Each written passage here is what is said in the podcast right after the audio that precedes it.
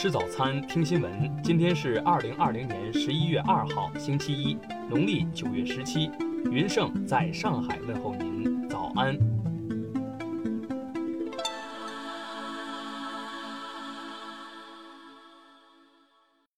首先来关注头条消息。多家港媒报道，香港前立法会议员陈志全、朱凯迪及五名立法会议员昨天被捕。可能与五月八号立法会内务委员会会议有关，因反对派故意阻挠香港立法会内务委员会迟迟无法选出新任主席，停摆逾半年，导致大量重要法案被积压。内务委员会原定五月八号举行会议，力求恢复委员会运作，然而一众反对派议员大闹会场，丑态百出。内务委员会主席李慧琼曾警告。任何人在议会内袭击和干预立法会职员，都有机会触犯立法会条例。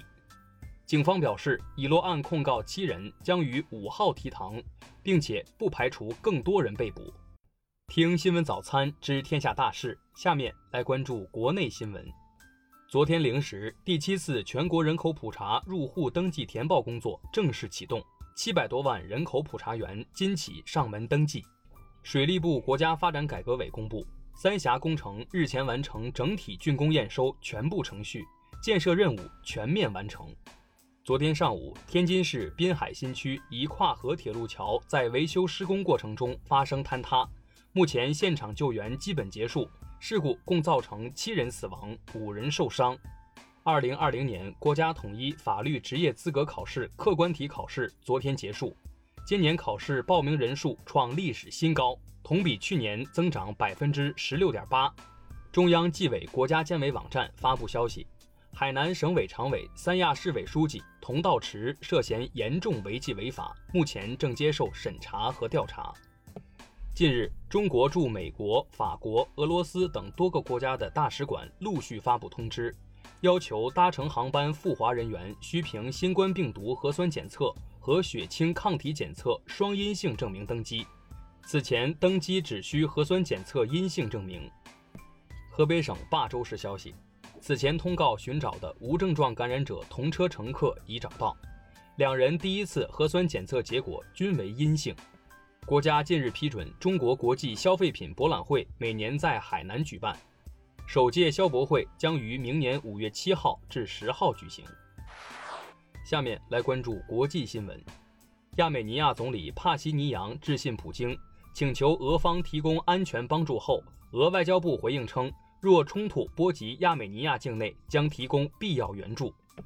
俄罗斯车里亚宾斯克一所医院发生严重爆炸事故，当时院内共收治一百五十八名病患，其中约七十五人为新冠肺炎病人。大火造成氧气供应被切断。两名重症患者不幸死亡。读卖新闻发文称，日本正在研究探讨建造新型宙斯盾驱逐舰的方案，用以防御来自朝鲜和中国的导弹。近日，法国里昂的一名牧师遭枪击受重伤，一名嫌犯被捕。近期，法国多地发生恐袭事件。马克龙表示，他理解部分民众因有关穆罕默德的讽刺漫画感到震惊。但这绝不能成为行使暴力的正当理由。十月二十九号，法国尼斯发生持刀案，三人被杀害。突尼斯安全部队昨天宣布逮捕了一名自称对尼斯恐袭案负责的男子。英国首相约翰逊宣布，五号起，英格兰地区开始实施第二次全面封锁，餐饮、娱乐等非生活必需设施机构暂停营业。加拿大一军事基地日前举行实弹训练。一名士兵被击中身亡，训练因此被叫停，军警已介入调查。美国北卡罗来纳州再次爆发示威活动，数百人在街头游行，呼吁选民投票。